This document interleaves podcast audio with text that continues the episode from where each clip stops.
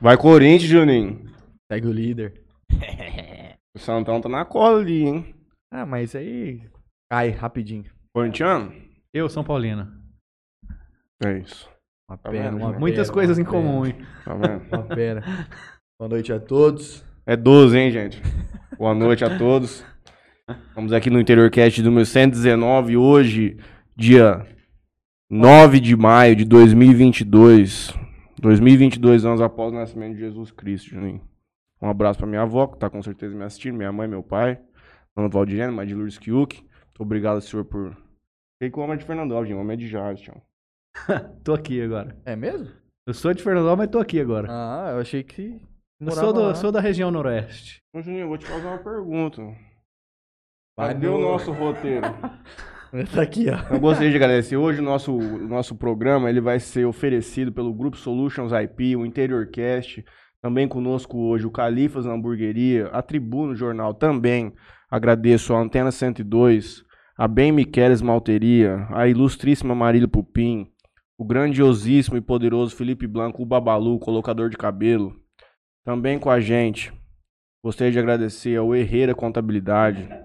Também é, Bet certo. a Bet Certo, com certeza, Bet Certa. O Ângulo Jales. A Trop- Di Mateu. a Di Mateu, a Tropical Sorvetes. GSX Clube O Náutica. GSX já falei, a Play Beach Arena. E muito mais que estão conosco aí. Nós agradecemos as pessoas que nos permitem levar esse conteúdo aqui de altíssima qualidade. Na última quinta-feira estivemos com a Ana Cláudia de Carvalho, consteladora familiar. Ô, Leonardo, dá um grauzinho nesse ar-condicionado aí que tá calor. E hoje, Rafael De Aquino. Rafael Guerra de Aquino, né? É, Rafael Guerra de Aquino. Guerra por parte de mãe e Aquino por parte de um amigo do meu pai. Por parte do quê? é palhaço, Juninho, tá entendendo? Tem que pensar rápido, tchau. Mas sabe quem que é o amigo, pelo menos? Quem é o quê? O amigo? Não, não sei. Não sei. Ah, melhor meu pai assim, morreu né? cedo. Eu tinha um ano e meio quando perdi meu pai, então não cheguei a conhecer o amigo dele. Não sei se é bom ou ruim, mas já foi, né? É Tem aí. coisa que não dá pra... Não dá pra voltar. Não dá. É... Vamos conte um pouco quem é o senhor. Bom, eu sou enfermeiro de formação, palhaço de paixão e professor de profissão. Dou aula hoje na medicina, na enfermagem e tenho o palhaço como uma filosofia e uma pedagogia na minha vida, né? No que eu penso. Né? Lógico que eu falando assim já de cara causa um certo estranhamento, né? Que fala, ah, o que, que tem a ver o palhaço, né? Porque a gente só enxerga o palhaço como aquela figura que tá no circo, né? Que é o espalhafatoso, ou muitas vezes é, essa imagem arquetípica ela tá ligada a uma coisa pejorativa, né? Pô, palhaçada que fizeram com a gente, né? Tá rolando um rios aí agora que é a pessoa de palhaço e fazendo algum comentário, né, do seu nicho, né, tal, enfim. Acho que muitas, muitas pessoas veem como de forma pejorativa. É, é. Mas é porque o palhaço ele tem uma, uma função histórica e, e social muito importante, antropológica até, né? É, o palhaço ele é uma figura transgressora do status quo. Né? Uhum. Então, em todas as sociedades, desde a da, da pré-história, tiveram uma figura que, que, que fazia esse papel com humor, né? com graça. É, por exemplo, se a gente pegar lá na Idade Média, a gente tinha o bobo da corte, que era o único cara que podia criticar o rei sem perder a cabeça, né? sem ter a cabeça decepada. E ao longo da história, esse foi o papel do palhaço. Embora ele tenha feito parte dessa coisa do entretenimento do circo, ele sempre teve em muitos lugares da sociedade, inclusive em lugares ligados à espiritualidade. Né? Tem tribos indígenas, né? os Rochuá no Brasil, na Amazônia, que tem o palhaço como uma figura de cura da tribo, né? É, que faz a graça para que as pessoas fiquem felizes, mudem seu estado de humor, né? Então, tem toda uma questão aí. E, e por isso, assim, tem toda uma filosofia e um modo de encarar do palhaço que é muito diferente da- das outras artes cênicas, né? Tipo, o ator é aquele cara que ele quer provar pra plateia que ele é tão bom que ele pode convencer de que ele é aquele personagem, né? Então, quando a plateia tá assim chorando, ele tá pensando, é, por dentro, né, tô convencendo.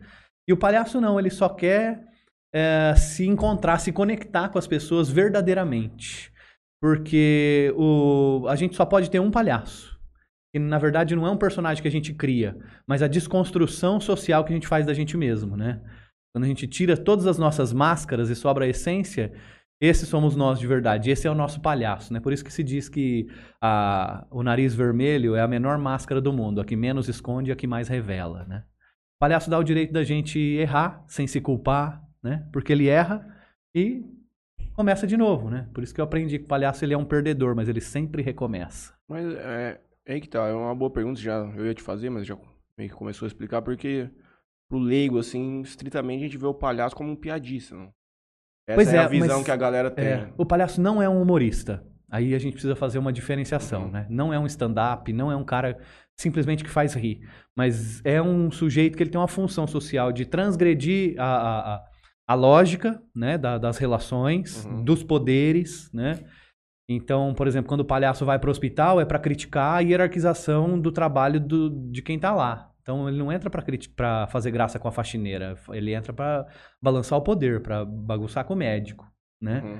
Porque a ideia é que o, o palhaço ele tá ali, e é até bom a gente falar isso, porque assim, pode ser um modo de pensar meu, mas eu acho que tem muita gente que também segue esse meu pensamento, que, que vai para o hospital de palhaço, né? Assim como eu tô com o palhaço de plantão há 22 anos já, que o palhaço ele entrou no hospital porque existem relações que não estão humanizadas ali dentro. E que se isso tivesse ah, estabelecido entre as pessoas, se as pessoas estivessem se cuidando ali, talvez não fosse necessária a figura do palhaço. O palhaço chegou ali para criticar o modo que é, e não para ser mais um funcionário. Aí esse é o funcionário da alegria, ele que entra para não. As pessoas é que tem que aprender com o palhaço a transformar esse ambiente, né? Então, por isso que eu acho que é tão potente. Eu acho que essa figura do palhaço ela tá entrando em vários lugares da sociedade hoje, assim como ela já esteve né, ao longo da história em, em muitos, né? Para ensinar empatia para as pessoas. Para as pessoas, porque por que, que a gente ri do palhaço? Porque ele se expõe, a graça tá no palhaço, eh, não é tá no outro. O cara que é palhaço, Às que faz não- piada não com o defeito do outro, ele ele, tá faz- errado. Ele pode Ele tá- não entendeu o que é palhaço. Às vezes ele tira um riso se autoflagelando, por exemplo. Exato, essa é a função do palhaço. Uhum. E a gente ri porque porque a gente sabe que a gente pode também cometer aquele mesmo erro do palhaço. A gente pode também tomar o tombo, pode. Ou às vezes é tão, né, tão simples, tão, assim, não é possível que ele, né? Mas é. Então a graça tá nele mesmo, é eu expor, me expor, Uhum. é, os ele, meus era- defeitos. ele tem essa questão de, representar, de representar um personagem, eventualmente. Ele Não, tá querendo ele é satirizar, por exemplo, uma questão, como você disse, uma questão Ah, tá. hierárquica no, no hospital ali. certo. Ele tá querendo, por exemplo, ele vai fazer um, um médico, eventualmente se fudendo ali em algum cenário, qualquer, de qualquer coisa que seja. Sim. Ele tá representando alguma Mas coisa. aí é o palhaço, que é o seu arquétipo, fazendo um personagem, Uhum. né? Eu não tenho como ter dois palhaços diferentes. Sim. Senão não seria palhaço, seria um personagem, né? Uhum. É, O palhaço é justamente esse arquétipo da desconstrução social que eu fiz de mim mesmo. Uhum. Então, é, eu tenho, por exemplo, uma perna maior que a outra, vai, um centímetro e pouco maior. Então, você reparar bem direitinho, você vê que de vez em quando você, ah, o cara, acho que ele manca um pouco, né? Uhum. No meu palhaço eu exagero um pouco mais isso, pra ficar evidente que eu aceito esse meu defeito. Uhum. E eu tento transpor essa coisa do palhaço pra minha vida. Eu tento ah, entender os meus defeitos e aceitá-los, porque todo mundo tem defeito e qualidade, né? E a nossa grande dificuldade é aceitar os nossos defeitos, que as qualidades é fácil. E a gente quer, ah, ah, ah, a gente precisa fazer isso, né? Porque senão a gente fica querendo ser aceito pelos outros, né? E a verdade é que a gente precisa ser aceito por nós, né? Os outros têm que aceitar a gente como a gente é, embora a gente esteja em evolução e queira melhorar sempre, né? É Mas quem gosta da gente de verdade moderno, vai né? aceitar a gente como a gente é, né? Com os defeitos e com qualidades. O mundo Tanto de gente que não se autoaceita por aí. O mundo moderno adoece muito naquilo que a gente estava falando antes de começar, muito por isso. Cada vez mais se, se você verifica uma pressão social pela necessidade de transpor, de ser quem você às vezes não pode ser ou não quer ser. Muitas vezes, às vezes a pessoa não tem nem vontade de viver aquela vida que ela vive, mas por uma questão de aceito, de aceitação. A sociedade cria modelos, né? E a gente tenta se adequar nesses modelos, só que eles são muito estreitos, né? Então é o corpo perfeito, é, é tudo, né? É- é- gira em torno dessa, desse belo que é inalcançável sempre, né? Até pra quem é belo. Por isso você vê que às vezes tem eh, modelo cometeu suicídio, né? Porque estava em depressão, né? Mas como, né? Mas É porque as pessoas sofrem das mais diversas coisas, né? E não tem a ver com tem a ver É com essa pressão que você é fala. o que a né? gente estava falando outro dia aqui na questão da diferença entre você ter prazer na jornada ou no- na conquista. A partir do momento que você consegue experimentar e desfrutar da caminhada, quando você tem o ápice da coisa, quando você consegue o seu objetivo, evidente que aquilo ali vai ser um êxtase grande, mas ele é passageiro. E logo em seguida você vai estar querendo mais alguma outra coisa, melhor que aquilo, diferente daquilo. A gente, eu acho que o palhaço me ensinou muito a aprender a errar, né? Porque o, o palhaço lida com o erro o tempo inteiro, né? É, o problema é vitória, palhaço. Se tiver um problema, um erro, é aí que o público ri, né? E, e a partir desse entendimento de que eu posso errar e tá tudo bem, eu vou aprender com isso, é que eu consigo viver melhor, né? Porque assim, eu não me cobro para só acertar. Uhum. Errar vai ser uhum. parte do processo, como você falou, né? Vai vir uma outra aí. E, e, acho que é isso. E tem, tem mais algumas coisas que dizem respeito a essa coisa do palhaço de olhar no olho das pessoas, porque de fato você tá se entregando para esse momento, né? E quer que isso seja de verdade, né? Então, tem algumas coisas que, que me levam a crer que o palhaço está num lugar mais certo do que nós, assim, no geral. Ele tem uma liberdade poética que permite ele algumas coisas que Sim. a vida normal não, não, não, A questão social não permite. Mas como que entrou essa, o palhaço então, na tua vida? Eu era ator de teatro, né? E aí nós fomos, tinha um grupo em Fernandópolis, chamava SOS Teatro, a gente viajava o Brasil inteiro para festivais. A gente foi participar de um festival em Resende, no Rio de Janeiro apresentamos no teatro da Academia das Agulhas Negras, lá da... da... E com quantos anos você tava? Uh, tava Ou com 18. Foi? Tava, isso foi em 1998, né? É fácil pra esse cara saber é. quando, qual é, De 80, né? Tudo redondo. 80, é. Só fazer uma continha simples. Bruto. E aí lá eu conheci um grupo de palhaços que falou, ó, nós nós estamos organizando um encontro de palhaço. Fizemos o primeiro no Rio de Janeiro e é um dos maiores do, do mundo, chama Anjos do Picadeiro. E vamos fazer agora em São José do Rio Preto, lá perto de onde você mora. Você não tá afim de ir? Falei, opa, eu quero. Voltei do Rio de Janeiro, de Resende, e aí fui, né? Eu, pô, eu, é, assim, eu cresci sem pai, né? Depois minha mãe arrumou alguém, teve dois filhos, mas também não deu certo. Então era eu, minha mãe, meus irmãos e muita dificuldade, assim, né? É, estudei em escola particular, mas porque eu tinha amigos, tinha bolsa, rolou um monte, muita gente me ajudou. Acho que talvez eu seja fruto desse, desse monte de amor que, que me rodeou.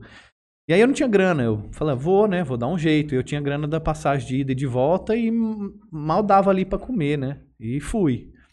E conheci um monte de gente, foi um negócio assim transformador na minha vida, porque tinha uns palhaços lá que era absurdo, o cara fazia, você ficava assim, cara, você não, não conseguia parar de olhar pro cara, de tão genial que era, não só as piadas, mas mágica, o cara, uhum. o cara fazia de tudo, né? E eu lembro que eu tive que voltar de carona, que acabou o dinheiro, né? Carona na rodovia, imagina, de Rio Preto, tá? Mó sorte, passou um cara que morava em Fernandópolis, me viu, falou, pô, eu conheço esse cara. E aí, me... e aí voltei. E aí eu voltei e isso meio que mexeu comigo. Falei, pô, esse negócio de palhaço é muito mais interessante que teatro, né? Porque não é ego, né?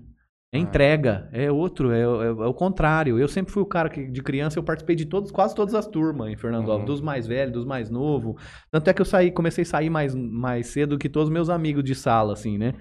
Então eu era um cara que eu queria estar em todos os lugares, eu queria ser, eu queria ser aceito por todo mundo, né? Eu tava uhum. nessa busca na época e o palhaço me causou uma identificação grande. E aí eu comecei a, em 2000, eu fiquei, na verdade, um ano antes, eu fiquei um ano tentando viver de teatro, né?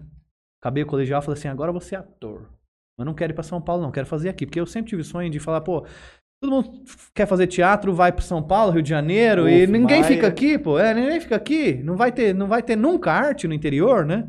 Alguém precisa fazer alguma coisa aqui, né? Bem ou mal, eu vou ficar por aqui, vou fazer isso. E comecei, mano, mas eu tomei um tombo grande, botei uma grana para montar o espetáculo e não vendia e tal. Aí eu falei, não, peraí, vou fazer uma faculdade então, que assim eu, né, ganho dinheiro lá na profissão e eu faço teatro final de semana, né? Vai hobby, ser né? por paixão, hobby, sei lá. E aí, quando eu fui entrar na faculdade de enfermagem, que eu falei, eu vou juntar esse negócio do palhaço com, com a saúde e vou, porque eu tinha conhecido essa experiência de um grupo lá de palhaço que visitava o hospital. E foi aí que começou o Palhaço Plantão, na época chamava Doutores da Graça, né? E foi uma jornada, assim, né, de conhecer. Só que eu ficava com esse evento na cabeça, né? Pô, esse evento é genial, eu preciso vou E eu ia, porque teve várias edições. Então eu fui pro Rio de Janeiro, em algumas vezes tal. Eu falei, mas eu. Não é isso ainda, né? Se eu quero fazer aqui no interior, mano, é aqui. Uhum. E eu ia. É, eu tava com 33 anos. Eu ia completar 34. Meu pai faleceu de infarto com 34 anos, né? Eu tinha um ano e meio, meu pai. E eu falei, porra, mano, eu vou fazer a, idade que meu pai morreu, né? Não é que eu vou morrer, mas isso é simbólico pra caramba, né? Eu não posso não fazer esse evento, é agora. E aí eu comecei a trabalhar para o Eu Riso acontecer, que é o encontro de palhaços que a gente faz lá em janeiro, com apoio da TV Tem, desde a primeira edição, né, assim. E explodiu, né? Foi, deu muito certo. Só que eu botei uma grana do bolso, né? Porque eu não tava me importando com isso. Eu só Uhum. queria que acontecesse, né?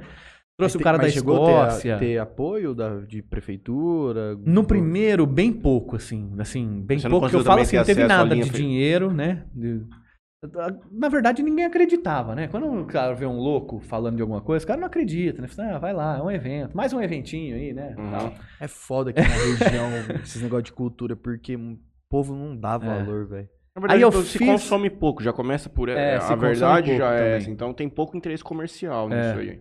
A realidade. E a minha intenção sempre foi fazer de graça. Uhum. Eu falei, não, tem, tem que ter acesso. Porque eu queria democratizar dois acessos. Um que era o acesso ao artista que já está no topo e que o cara que está começando não tem acesso a ele, então ele não aprende, ele desenvolve muito mais lento, ele não consegue ganhar dinheiro, não entra em SESC, né, que são os lugares que pagam bem, ou não consegue escrever um, um, um edital, porque ele não tem contato com as pessoas. Então eu queria democratizar, eu queria que todo mundo ficasse no mesmo lugar. Era uma chácara de um amigo meu, e o cara que tem fama, não sei o quê, dane-se, ele vai ficar aqui no mesmo lugar com todo mundo, vai tomar café com todo mundo, vai, né, nós vamos... E eu queria democratizar o lugar do acesso ao público, então tinha que ser de graça, ou muito barato. Uhum. E aí eu comecei com ingresso, como não tinha dinheiro nenhum, eu comecei com ingresso muito barato, era 5 reais pra entrar no teatro, e na praça era de graça ao chapéu. Né? A galera punha no chapéu se quisesse, se não quisesse, não punha.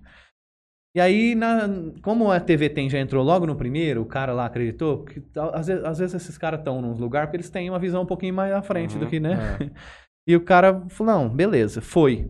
Aí na segunda, a prefeitura, não, tá bom, então vamos ajudar um pouquinho aqui, e a coisa foi melhorando, e aí chegamos num lugar ter estável. acesso à linha federal de crédito? Federal não, mas a gente já ganhou alguns PROACs. Esse de julho agora nós vamos fazer com o dinheiro do governo do estado. A prefeitura entra com a contrapartida que ela já entra todo ano e o governo do estado entra com o PROAC que a gente aprovou. E É. aí, com, essa, com essas linhas, você consegue trazer um conteúdo diferente ou você Consigo prefere. trazer gente mais cara, porque mais cara não porque a pessoa custa mais caro, mas porque a passagem custa mais Uhum. cara, vem de mais longe, né? Porque no geral, é, o cara não vem pelo dinheiro. Porque ele não ganha mu- muito. Mesmo os melhores cachês que a gente paga no El Riso não são bons comparado a um cachê do Sesc que tá lá e o cara mora em São Paulo, ele, só ele, Só né? ali. É, é É pelo, pelo encontro. evento, sim. Uhum. Porque você sabe que é um retiro, né, cara? A gente fica uma semana convivendo, né? Aco- Acordando com bafo, indo dormir, né? Fazendo a, a- balada dos artistas ali. Uma cachaça é, louca. trocando ideias de vida, de Uhum. ideal de vida, né? Então, assim, é uma experiência imersiva para os artistas que tem um valor que nenhum curso vai trazer para Uhum. eles, né? Então, é, é e por isso que as pessoas vêm, né? Muitos vêm pagando, né? Porque ele tem que pagar a viagem e ele não vai ganhar nada para se apresentar. Já Porque dependendo. anos? do- Já são nove anos. Porra. Já faz um tempo bom já. É, já tá bem. Já deu certo. Quais foram as grandes diferenças que você teve da primeira edição pra hoje? Qual é. Ah, hoje a gente tem mais Como foi a estrutura. evolução, né? então, pro público em si, assim, quem vai presenciar? Eu acho que é mais em termos de estrutura financeira. Na verdade, a gente chegou num lugar que a gente não. a- o formato a gente não quer crescer mais, assim. Uhum. A gente quer melhorar a qualidade. Então, por exemplo, é uma lona de circo montada no meio da praça. Certo. Esse ano, excepcionalmente em virtude da pandemia, quando a gente não sabia como ia ser, e o projeto a gente escreveu ano passado, a gente propôs que fosse um esquema que fosse lona, mas que não tivesse a lona. Seria um circo a céu aberto. Uhum. Então a gente pretende alugar uma arquibancada que vai fazer um picadeiro no meio e vai ser ali no meio da praça, né? Com, com, com essa estrutura. É naquela praça lá de. Você tem uma rua que passa no meio? Isso, exatamente. É a- o, o centrão da cidade mesmo, né? Ficou bonito ali. de- de- Deram uma reformada Deram, uns anos deram. atrás ali. Colocaram um palco ali. Então quem passa, né? Ali o que, que você vê? Você vê o cara que mora no condomínio fechado do lado do bêbado da, da praça. Sentado ali pra assistir o espetáculo, né? E a, Então- taxa, a taxa de engajamento no- nesses últimos nove anos você tem crescido? O povo tem entendido? O Eu Riso já tem gente que espera, né? Tem Uhum. muita gente que espera. Já virou, inclusive não só da cidade, da região. Tem gente Uhum. que escolhe tirar férias na época de janeiro porque sabe que vai ter o encontro lá. É, e os sete dias família, desse- de- Que a galera fica reunida todo dia tem algum tipo de programação. Tem du... Na verdade, são dois eventos dentro de um, né? Porque tem um evento que é público para a população e todo Uhum. mundo vê, tá lá na praça, tem oficina, tem coisa nos bairros. Esse ano nós vamos ter uma apresentação em Jales, um final de semana antes, e outra Uhum. em Santa Fé. E depois na quarta-feira que começa para frente, que começa em Fernandópolis. Uhum. E nós temos outro evento que é o que acontece dentro da chácara, que tem oficina de formação, que tem direção de número dos, dos palhaços que vão se apresentar em, em cabarés, né? Que a gente chama que são. Cabaré é quando a gente junta vários números diferentes de pessoas diferentes e apresenta isso em sequência, né? É, tem as oficinas, tem a- a- os bate-papo, né? Mais conceitual sobre nosso papel e tudo mais. Então tem esses dois eventos. Né? Palhaço tem nome? O meu, Ah, Ferrugem. ferrugem. É. Desde o início, assim. É, eu era bem mais sardento, né? Quando eu era criança. Tive muitos apelidos. Foguinho, Sarda. Mas Ferrugem era o que mais. Aliás, tem muita gente que nem sabe meu nome, né? Só me chama de Ferrugem. Ferrugem. Falei, mano, então é esse meu nome de palhaço, né? Não tem outro. Esse é, é isso que eu tenho que assumir. Como é que você vê o, o cenário, né? é, da cultura aqui na, no interior? Fudido. Mas não só aqui. Não, eu vejo que tem muita gente com muita garra, sabe? Aqui em, Não, aqui mas Jales, não digo isso por, é. por questão dos, dos profissionais da área. Sim, é sim, por sim. questão de incentivo público, sem dúvida É. nenhuma. Não, e quando tem incentivo ainda as pessoas criticam, né? Assim, é, dá dinheiro pra banco, ok. Dá dinheiro pra área cultural, problema. Esses são vagabundos, né? então é muito complicado. É, lógico que, como você falou, né? A gente precisa ainda construir uma educação pro público, para as pessoas saberem consumir arte e tal, né? Porque hoje é muito mais fácil você pegar o celular na mão e ficar ro- rodando, né? E é diferente de você ter uma relação lá, né? Assistir um espetáculo de dança, de música, coisa de, né, de qualidade. Então, o poder público precisa pôr dinheiro nisso para poder melhorar a educação, para melhorar as relações. O palhaço ele discute é, é, compartilhamento de afetos, com- como, como a gente pode ser melhor um com o outro, né? Nós estamos falando de criar uma sociedade melhor a partir dessa arte. Eu vejo muito é que a gente tem muito mais contato com essa questão artística, mais cênica, assim, do que a televisão em si, quando nós estamos na escola. Quando você está na escola, criança, ali você consegue ter um acesso muito maior, porque existe talvez até um fechamento entre próprios professores que entendem a necessidade e os benefícios de você viver e Faz consumir parte do arte. né? Sim. E isso continua existindo com grandeza, assim, na escola? A arte, ela está inserida? Ou é uma coisa que tem diminuído também frente a essa necessidade educacional de cada vez mais ensinar mais para o aluno, preparar, preparar mais para o mercado A coisa tá trabalho? um pouco mais burocratizada, né? Então hoje é mais difícil você eh, entrar numa escola para fazer uma apresentação. Nas particulares é mais tranquilo. Uhum. Mas nas públicas, ah, mas você não pode vender ingresso, mesmo que for a preço popular e o que não pode pagar você vai dar, não tem problema, não pode. Então, muita coisa não pode, né? Criaram um conjunto de leis aí que dificultou o acesso. Então, a escola tem que ter muita boa vontade para falar, nós vamos levar essa molecada ou vamos trazer um espetáculo que a gente vai arrecadar isso aqui ou não. Porque você cria essas dificuldades, os mecanismos de proteção da- das coisas acabam prejudicando o próprio processo. Isso é proveniente de governo PT ou é por último agora Não, depois eu acho que tem a ver com a burocratização do processo de ensino mesmo, né? Questão de você não pode, é, dentro da escola. Legalmente você não pode vender coisa na escola, né? Uhum. Só que no passado essas coisas a gente relevava, a gente não usava cinto de segurança, a gente não, né? Sim, sim, E sim, hoje em dia a gente tá levando mais a ferro e fogo essas coisas. Então, você dificulta a entrada de um produto cultural na escola Uhum. quando isso acontece. Ah, é porque, Porque tinha respondo- muita gente que vivia de, produ- de, de espetáculo de teatro popularzão, né? Que ele ia de escola em escola, cobrava dois reais de cada criança. Só que você não consegue mais fazer isso. É muito difícil você fazer esse projeto de escola. Não, porque eu vejo isso como um grande problema, porque a única hora que consumir era essa. e agora não tem? Não se Foi a sua consome última vez mais. que você consumiu foi, foi na escola. Teatro? É. Não. Foi Lá em depois. São Paulo fui algumas vezes. É, Aí você não vive mais isso, você você perde completamente. Você nem sabe mais o que, que Perde a significa ligação, aquilo. né? Aquilo não tem significado pra você. Não... Aí a gente volta naquilo que você falou agora há pouco. Por que, que o cara vai sair da casa dele, com o Netflix deles vão lá no 12 e vai pra praça? É. Então, esse, esse- isso tem que ser trabalhado de uma questão desde lá do início mesmo, cara. É complicado. É, e eu A acho que vai questão- mais além ainda do acesso a, a, a poder ver, né? É, Mas é das pessoas. Porque assim, todo mundo no fundo é artista, né? O que, que é arte, cara? A arte é você poder expressar o seu sentimento humano de alguma forma, né? E ninguém é uma coisa só. Você é publicitário, você é advogado, né? O outro é médico, mas o cara toca violão, o outro gosta de pintar e, e, assim, a gente precisa se expressar de alguma forma, né? Só que a gente precisa ter acesso a isso, né? A poder se expressar, a poder entender como se expressa, né? E aí eu acho que falta esse espaço de diálogo, mas tem muita gente brava guerreira. Aqui em Jales tem um grupo aí que, que luta bravamente para manter acesa a chama do, do teatro, né? Eles, do, Car do Carlos? É o pessoal O do. Carlinhos Melo que já veio aqui. ele- Ah. não, não sei se, Não sei ele, se é ele, se ele é né? à frente, mas realmente. É, eu nossa, acho que sim, acho que eu já dei aula pra ele, pro. O Carlinhos. É, é o pessoal da, da Escola Livre de Teatro. Isso. É, isso mesmo. É. Nós precisamos Eles estão fazendo um eles, né? sarau legal aqui, né? Sim, verdade. É. Sarau. Sarau do ponto. Sarau do ponto. Porque eles têm um No ponto, de eu cultura. acho que É, porque eles têm um Sarau. ponto de cultura, né? Então eles têm aula de teatro lá. Então aqui na cidade eu, eu tenho conhecimento deles, assim, fomentando isso. né? Foi hoje que o, o que tem hoje, na verdade, é um. Existe um movimento contra-artístico, eu verifico. Porque, voltando àquilo que você falou, o artista ele tá rotulado como se fosse um cara que suga dinheiro público para sustentar um, um hobby dele, que na verdade não é isso, é uma profissão mesmo. Sim. Então, é. E é- o artista, ele sempre, sempre um pensamento à frente do seu tempo, né? Eu gosto muito de contar a história do Fernando Pessoa, né? Que é da literatura, literatura é arte.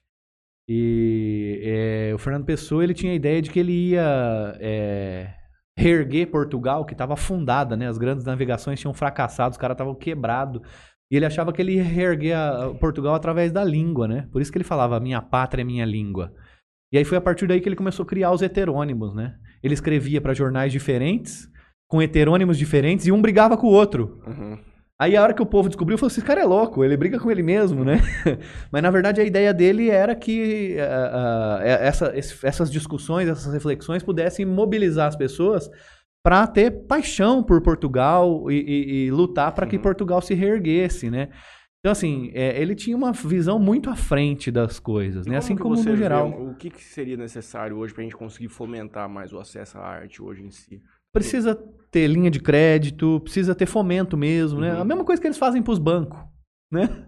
Ou para as grandes empresas que empregam, porque estão gerando emprego. A cultura hoje é o que a gente chama de economia criativa, né? Uhum. É um mercado que movimenta de 2 a 6% do, do, da economia do país. É, não é pouco, né? É Não, bastante não. coisa. Mas, pô, Você sabe como É, funciona essa e- questão de acesso a dinheiro público? Por exemplo, tem aquela questão da Rouanet lá. Rouanet. É basicamente assim, é, não é que o Estado vai dar esse dinheiro pro cara, pelo menos é o que eu sei, você me corrija se eu estiver errado. Existem alguns editais que soltam, e, por exemplo, o Santander pega e compra um espetáculo por 10 milhões de reais. O governo dá isenção tributária para ele nesse quesito, entendeu? É, você monta Então um não é que o projeto. Estado tá.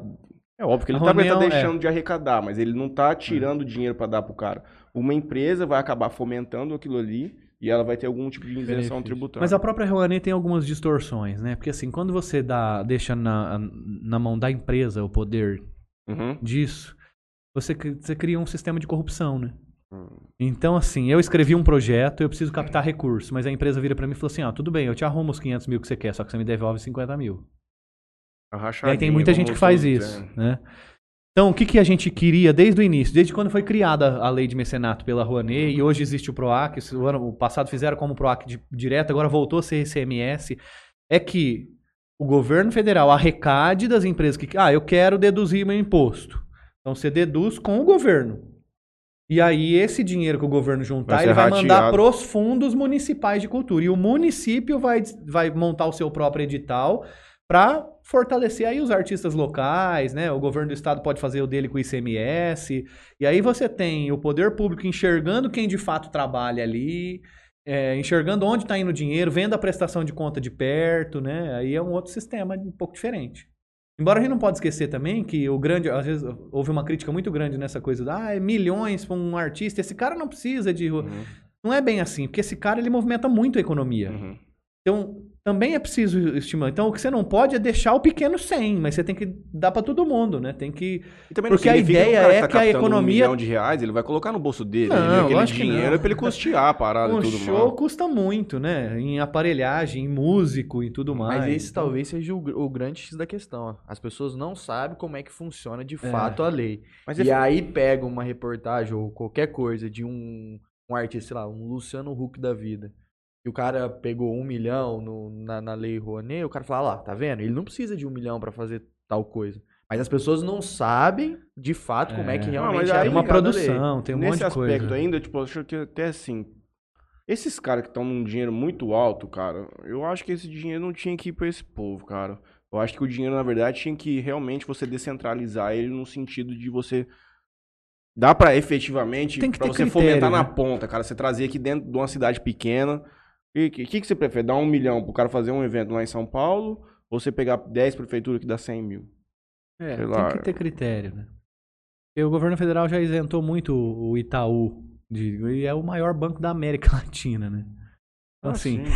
Ah, a Petrobras tá cobrando aí nós- nós tamo 7,35 falando- do gasolina e teve lucro a mais de 3.700%. é uma questão de entender que existe um- uma coisa também que é o, o mercado. Bancos gostam coisa, de né? cultura. É. Gostam. É um sistema, né? Não, mas, Precisa- porra, lógico que gosta. Eu, eu fui várias vezes no Teatro Santander.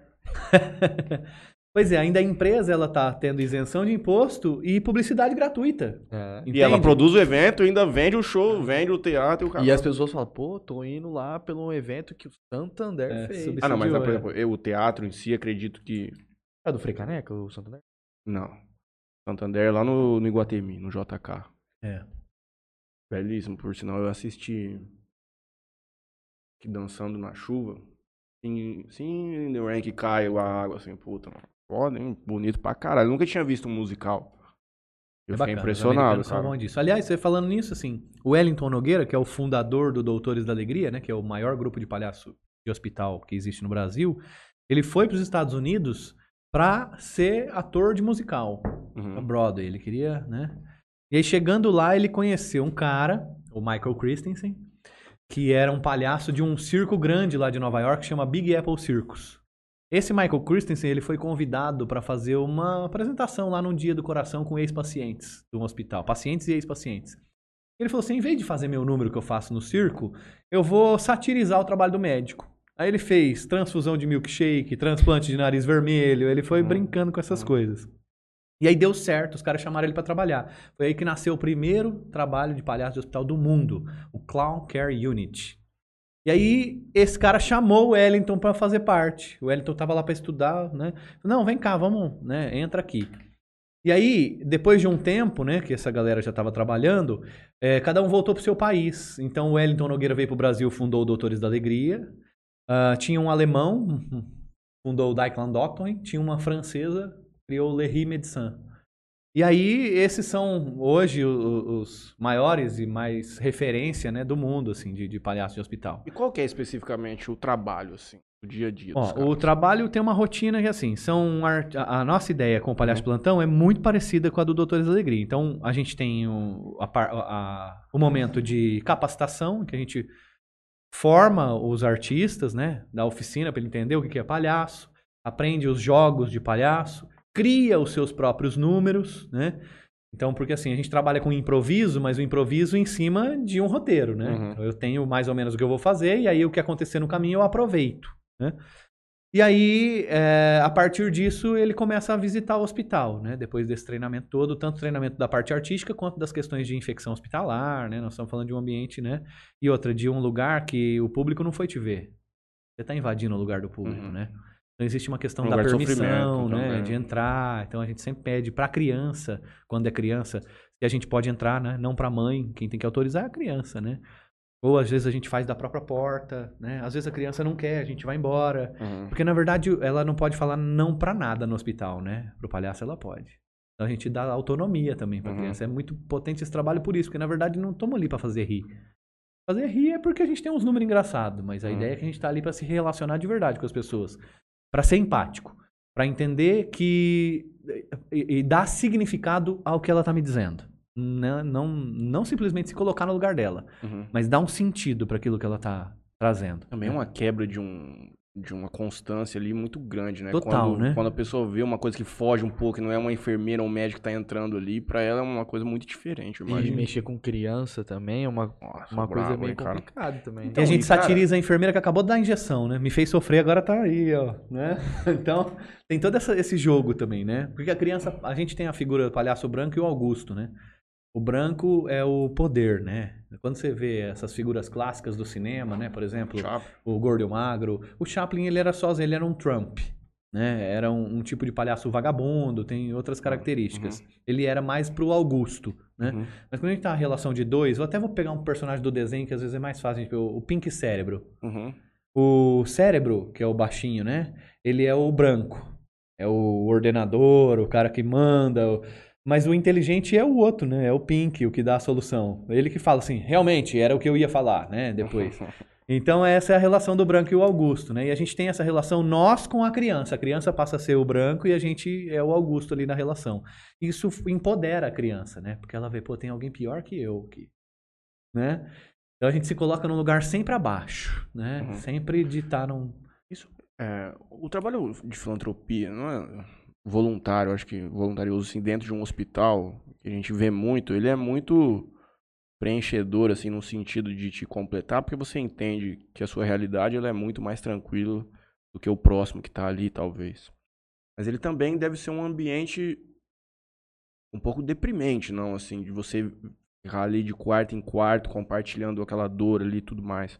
Como é que funciona esse aspecto pra você? Você consegue internalizar bem? Você consegue se distanciar realmente daquela dor da pessoa? Eu acho que se distanciar não dá, senão não dá pra ser palhaço, né? Uhum. Mas no começo é mais difícil, porque a gente não está acostumado a lidar com essas questões, né? Mas aos poucos você vai aprendendo que existe uma relação que é verdadeira e que tal, e acontece, mas que a hora que sair dali precisa terminar, né? Precisa romper esse vínculo. Então a gente não leva isso para casa, né? Mas Até enquanto a gente está ali, é, é vivo, né? É real. Senão eu não tô me entregando, né? E Até porque você também, a partir do momento que você tá lá, você entende que você tá contribuindo, né? Pra um eventual melhora num É. quadro. É, e assim, a gente tem um papel, né? Que é ir lá e, e fazer o que você falou, né? Tentar transformar esse ambiente de alguma forma, né? É provocar as pessoas para pensar em, em mais do que. Porque o que a gente trabalha com a criança, ou com quem que seja que está doente lá, porque a gente também vai em adulto, é com a parte sadia. Porque por mais que a pessoa esteja doente, ela tem sempre um lugar de saudável que a gente Uhum. pode brincar, né? E porque é um trabalho muito sério. Só que sério é o contrário de chato, né? Não o contrário de, né, de brincar, de ser legal. Então, assim, a gente pode ser brincar, ser legal e continuar sendo sério, Uhum. né? Deixar de ser chato. Já ouviu de alguma criança que queria ser palhaço? Já, já. E, pô, é fantástico, né? Eu tive até amigo palhaço que a criança quis se vestir no dia do aniversário como ele. Com a mesma Uhum. figurina. E a mãe dele que mandar fazer, porque tinha que ser igualzinho. Aí ele foi no, aniversário, os dois. Quando eu era mais novo, eu tinha medo pra legal. caralho de palhaço. Também. Tinha não gostava de circo porque, porra, eu não sei. Sei lá, eu tinha medo. É. Qual? É um quê? Documentário Netflix de palhaço. Palhaço? Mas é. Ah, Ah, mas. é. Também Mas que não tem é, microfone. Não, e tem umas coisas assim também, que às vezes, quando você. Repara, você tá numa festa, né? O pai, a mãe acha lindo, né? Ele pega, joga a criança pra cima de você, né? Ah, filho, Aham. palhaço. Isso aqui cria o trauma, não é o papalhaço, Uhum. né? É, então não. A gente tem uma forma de se aproximar que é muito mais de boa, né? Eu só chego mais perto da criança, né? Se ela permitir. A gente estuda essa comunicação, né? Entende o que que é proxêmica, né? O espaço pessoal tal.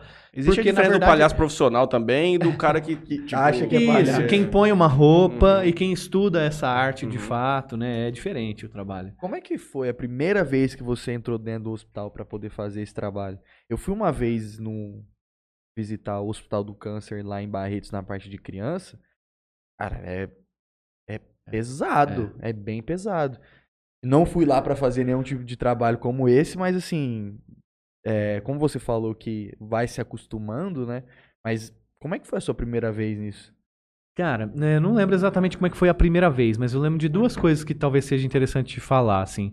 Uma que é, teve uma menina que sofreu um acidente que o caminhão passou em cima das pernas dela. E ela ficou internada meses. Então eu via ela toda semana, né? Chegou uma hora que não tinha mais piada nova pra ela, né? Ela já sabia tudo. A gente ficou amigo. A gente conversava. Eu falava, e aí, como é que você tá e tal, né? Brincava assim. E assim. Era criança mesmo? Era uma criança, ela devia ter uns 9 anos ou 10 anos, né? E ela ficava sozinha, Às porque vezes não ela nem tinha... tava entendendo o que, que tava acontecendo às vezes direito. É, não sei. Ela ficava sozinha a maior parte do tempo. Os pais não podiam ficar com ela no hospital porque não tinham essa disponibilidade, precisavam trabalhar. Era gente muito humilde, sabe? E então assim, ela era a equipe acolheu muito, né? Mas era, então assim, acabei meio que ficando amigo dela e vivemos muitas coisas ali. Até eu gostaria de encontrar ela novamente, porque Você lembra o nome dela? é, não lembro, cara, mas eh, se eu for lá no hospital, talvez alguém que trabalhasse na época, né? Porque eu ia uma vez, duas na semana, né? Que hospital que era? Era na Santa Casa de Na Santa Fernandópolis, né? Mas aconteceu uma coisa muito interessante no começo, que não foi exatamente a primeira visita, mas foi no começo. Eu falei assim, pô, porque todo mundo cobrava o seguinte, as pessoas acham que ah, é a terapia do riso, não sei o quê. Pô, e fazer arte não é fazer medicina, nós não estamos lá para isso. Nós não estamos fazer terapia de riso com ninguém, nós não temos o poder de, de né? Ah, porque produz endorfina, o riso e tal. Não, não é isso, entendeu? Nós estamos lá porque nós somos artistas, nós temos uma sensibilidade diferente para perceber que o outro quer ou não quer brincar com a gente, e isso faz parte da vida, né? Tem um palhaço russo, Oleg Popov, fala assim: sem brincadeira seria impossível viver nesse mundo, né? E, e não é só para criança, isso é para adulto também, né? A gente precisa desse- disso. E aí eu convidei uma psicóloga e tinha uma professora minha que era enfermeira também para fazer uma pesquisa, né? Eu me sentindo, né? Falei, pô, o que eu faço é da hora, né? Vamos fazer uma pesquisa, ver o que, que as crianças acham tal, né? E ela estava trabalhando com análise de desenho. E aí, o que, que aconteceu? Eu fazia a apresentação antes, a criança, a criança desenhava, e eu fazia a apresentação, a criança desenhava de novo. E aí nós fizemos, né? E eu tinha umas paradas que era assim. é, eu tava entendendo ainda o que, que era ser palhaço, né? Eu ainda, eu ainda era ator, né? O Narciso. E aí eu tinha um exame que eu fazia, que eu botava um estetoscópio no nariz e chegava perto do pé da criança e falava assim, "Ih, tá com chulé encravado, né? Pô, que criança que gosta de ter chulé, né? Mas eu não me tocava, né? Pra mim eu tava fazendo graça, os outros ria, né? Uhum. E aí fizemos essa pesquisa. Aí você via que no desenho apareceu assim muitos recursos egóicos assim na linguagem da psicóloga, né? Pô, a criança não gostou, ela tava querendo dizer, né? Porque você tava mexendo com uma coisa que tinha a ver com a vaidade da criança e tal. Aí eu comecei a perceber que, pô, isso aqui é muito sério. Se a gente faz um negócio errado, você tá prejudicando em vez de ajudar Uhum. né? E aí então a gente começou, a gente foi muito bom assim, porque, né, me tirou dessa arrogância narcisa do ator, né? E falou, mano, vai estudar, vai entender direito o que que é isso e vai ensinar outras pessoas que estão com você pra fazer direito, né, para o negócio funcionar, porque não é só vestir a roupa, né? Não é só o nariz e não é só as técnicas de palhaço. Tem mais além disso. Tem que ampliar a escuta, né? E escutar é mais do que ouvir, né? É dar sentido ao que o outro diz. Então, comunicação é mais sobre o outro do que sobre o que você está dizendo, né? Então, a gente foi aprendendo isso aos poucos. E esse, essa pesquisa foi um divisor, assim, para as nossas reflexões. Qual foi o momento mais marcante que você já teve dentro do hospital? Ó, específico, assim, eu não, não, não me lembro, assim, algo que, que me chamou tanta atenção, assim, que... Na vida como palhaço em si, teve alguma coisa? Alguma... Teve uma coisa que me chocou, assim, uma vez que foi, eu, cheguei num quarto, um menino que tinha algum tipo de deficiência mental, e eu comecei a tocar pra ele, e aí, de repente, a enfermeira chegou gritando comigo, né? Ah, é porque eu tinha dado sedativo pra ele, não sei Uhum. o quê. E eu falei, pô, mas eu vi, né, eu, eu- ele tá curtindo, né, ele tá bem, ele não tá agitado, ele tá calmo, é uma música calma, né? E me marcou um pouco. Depois é, é, eu voltei outras vezes e a enfermeira me acolheu tal. Vi que era um momento que tava a unidade meio. Uhum. Então isso também foi outra. assim, ó, Eu, eu costumo gostar muito do erro, né? Palhaço. Então é o que eu te falei. Essa coisa da filosofia do palhaço, de entender que o erro é uma parte do processo, pra mim, eu lembro mais disso, né? E da pesquisa e tal, que me ensinou muita coisa, É O do que erro- talvez uma história bonita que eu pudesse contar aqui, sabe? É- O erro do palhaço, ele te constrói como uma pessoa, ah, como o Rafael. Sim, como um melhor. Porque não, não tem sentido é, ser melhor artista se eu não puder ser melhor humano, né? Uma coisa está ligada diretamente à outra, né? Você tem algum sonho como palhaço? Ah, cara, eu quero, assim, é, eu tava até lendo muito sobre isso esses dias, assim, o quanto a gente muitas vezes fica falando, ah, o meu propósito é ajudar outras pessoas a isso e aquilo, eh, né? Eu tenho até esse propósito de ajudar outras pessoas a fazerem melhores apresentações, a entender que elas podem lidar com o erro de uma maneira mais leve e tal. Mas no fundo mesmo, de verdade, eu acho que o meu maior propósito é transformar a mim mesmo, né? É, se eu conseguir ser uma pessoa melhor, 1% todo dia, sabe? Porque eu tenho uma porrada de defeito, né? E eu acho que eu ainda sou novo, né? Tô com 42, dá pra melhorar muito ainda. Então, se eu conseguir ser uma pessoa melhor com os anos, eu acho que eu já vou estar sendo melhor pro meu entorno e Uhum. acho que meu sonho é esse, que eu possa é, nesse sentido, crescer como pessoa, como, né, como ser humano. Vontade de levar o Eu Riso pra algum outro lugar? Fora do país? Não sei, eu sou um cara bem bairrista. Eu Hum. gosto muito de Fernandópolis, aqui da região. Então hoje eu tô aqui em Jales, mas também gosto muito de Santa Fé, que eu trabalho lá há 15 anos. E foi um ideal de vida pra mim não ter ido pra capital fazer arte ou fazer qualquer outra coisa, porque era pro meu povo que eu queria falar, sabe, eu queria comunicar, porque quem faz arte de verdade, né, que não não vai lá e constrói uma coisa para, né, por narcisismo, mas que quem, que- quem tá querendo comunicar alguma coisa, né, pros outros, tem um sentido isso, né? E eu quero dizer pro meu povo coisas, né? Eu quero falar do sertanejo. Eu tenho um espetáculo sobre violência contra idoso que eu eh, a gente usa várias músicas do cancioneiro popular que tem a ver com isso, né? O coro de boi, eh, músicas que mostram que a nossa história, né, tem muito de violência contra idoso, né? Eh, e tem, por outro lado, poesias que trazem também isso. Então, eu botar as pessoas para pensar que amanhã é você o idoso, né? Então, eu quero mexer com, com o sentimento das pessoas. Eu quero que as pessoas pensem que dá para ser melhor, né? Eu acho que aqui tem muito a se fazer ainda nesse área. Voltando naquele assunto que a gente estava mais no início do programa, da questão de, de levar, de difundir o acesso, né? À arte. Sim, sim. Ah, Embora que eu falei, eu acho que ela pode estar em todos os lugares. Ela tem que estar. Ela tem que estar dentro da faculdade de medicina, ela tem que estar dentro da faculdade de direito, né? Como, que o mundo do palhaço entrou nessa questão de YouTube e tudo mais? Ó, então, você fala do, do, do- De, porque o palhaço, ele mais ou menos, ele requer essa questão da irreverência, de você construir o ato de acordo com as reações da própria, de quem tá assistindo, né? Existe conteúdo de palhaço assim no YouTube que você consegue entender como de qualidade, assim, que se dá pra, pra consumir, ou é estritamente assim um, uma coisa que é o ao vivo mesmo? Não, existe. é, Na pandemia vocês fizeram Existe pouco online, ainda. né? Fizemos. Fizemos duas, duas edições online. Mas existe pouco ainda. Existem coisas do- de um humor um, que, para nossa geração, ou para a geração que discute o Eu Riso, já está ultrapassado, né? É, por exemplo, tem um cara que é um palhaço muito famoso lá de Araraquara. É o. O nome dele agora, hein? Só que ele tem um canal, ele bomba, assim. Só que são piadas velhas, né? Machista, Uhum. misógina, às vezes. Aquele humor bem época. É antigo, né? antigo. Não tem a ver mais com essa geração que tá vindo, né? E- e- mas ele tem o público dele, né? Mas não é o que a gente quer falar, né? Não é o tipo de humor que a gente quer trazer, né? Então, ainda acho que tem pouco. As pessoas ainda não conseguiram uh, entrar nesse, nesse lugar com qualidade, assim, né? O que a gente tem são essas coisas mais antigas, né? Os Mas trapalhões, É igual, né? é igual não sei você o quê. tava falando, o negócio é o ao vivo, o negócio é o tete a tete ali na hora. Porque É. você consegue ver o que as pessoas estão expressando, você consegue brincar com algum determinado tipo de Mas tem, por situação. exemplo, né? a- uma palhaça que que lançou até CD, né? Que tem umas músicas legais.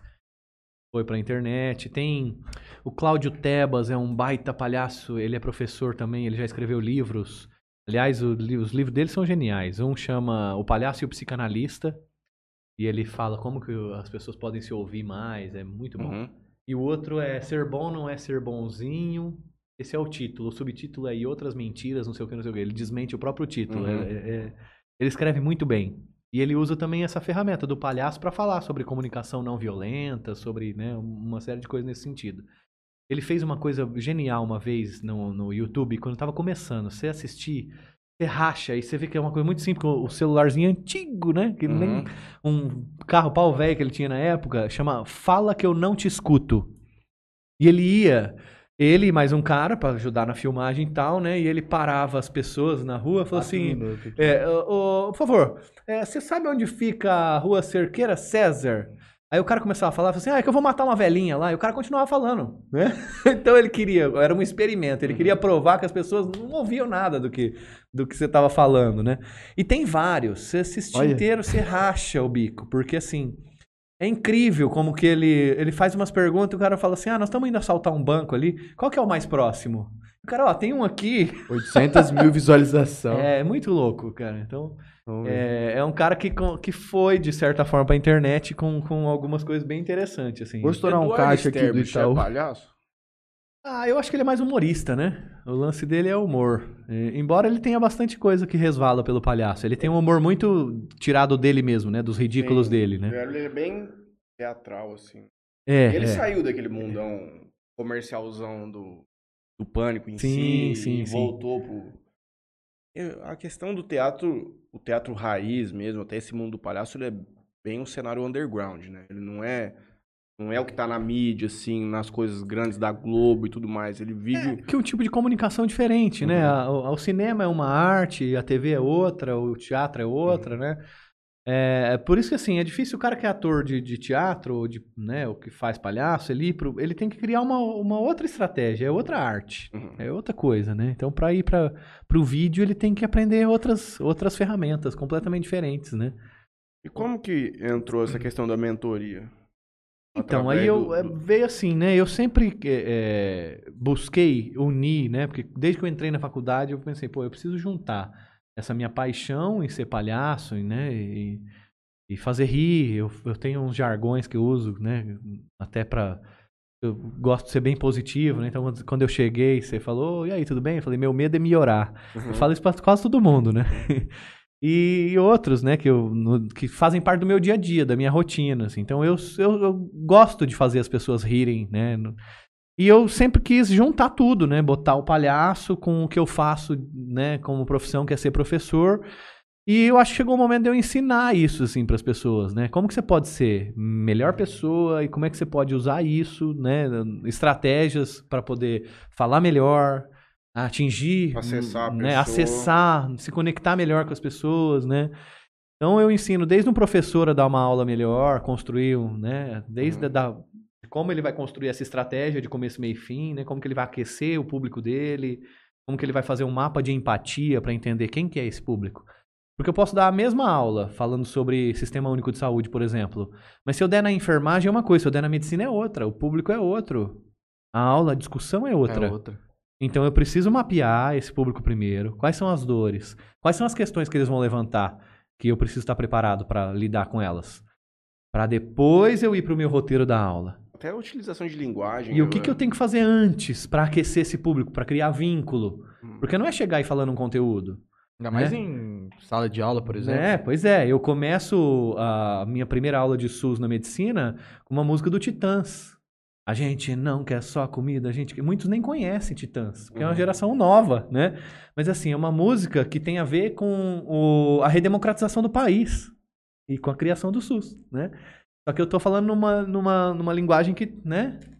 Enfim, Você então. é. trazer o cara pra aula diferente. Isso, é. Então tem toda uma estratégia. Aí a minha ideia é ensinar outras Uhum. pessoas a usarem essa estratégia, esse método que eu criei, né? E aí serve para palestrante, ou serve para pessoas que querem falar numa rede social hoje, o cara não consegue encarar a câmera, ou fala todo tímido, não sabe para onde olha, não sabe onde põe a mão, né? Uhum. Então, muita Já coisa. aqui no começo, hein, Julinho? Nossa, no começo foi foda, hein? Agora já tá calejado. Eu não conseguia falar. É. Não conseguia abrir a boca. Primeiro episódio, eu acho que eu, de uma hora e cinquenta, eu devo ter, se cortar todas as partes que eu falei, dava uns cinco minutos. e olha lá. O meu caminho na, na, na arte, no teatro, foi meio inverso do que o normal. Porque normalmente o cara vai aprendendo as técnicas e vai ficando bom, né? O meu caminho foi o contrário. Eu tinha muito intuitivo, muitas coisas Uhum. intuitivo. Porque eu era uma criança que com cinco anos, minha mãe ia em velório, eu ficava contando piada, juntava a galera em volta, sabe? Uma criança de cinco anos contando piada, cantando musiquinha. Uhum. Então eu era muito espontâneo. Aí quando eu fui pro teatro, eu me joguei em cena. Não tinha técnica nenhuma, mas era tão instintivamente certo, Uhum. né? Que dava certo. E aí com o tempo eu fui aprendendo as técnicas. Então hoje eu consigo, né, trabalhar com as pessoas. Ó, isso aqui é técnica, né? E tal, para que a pessoa vá lapidando, né? Sabendo a hora de respirar. Porque é uma coisa que eu ia falar. Dentro do humor existem vários tipos. Sim. Por E ao exemplo, longo eu- da história. Eu gosto que de um- muda isso, né? Eu gosto de um tipo de humor que é o, é o que a gente fala de storytelling. É o cara que vai contar uma história que não é uma piadinha curta. O cara vai fazer uma história de 5, 10 minutos de uma maneira muito engraçada, às vezes que tem um final muito É o irreverente. stand-up, né? É o stand-up. O stand-up é. é isso. É que o stand-up, a, a essência do stand-up é o cara contar histórias dele mesmo, Uhum. né? Então é do... do... Mas geralmente o stand-up, eles são. Hoje, pelo menos, eu acompanho pouco.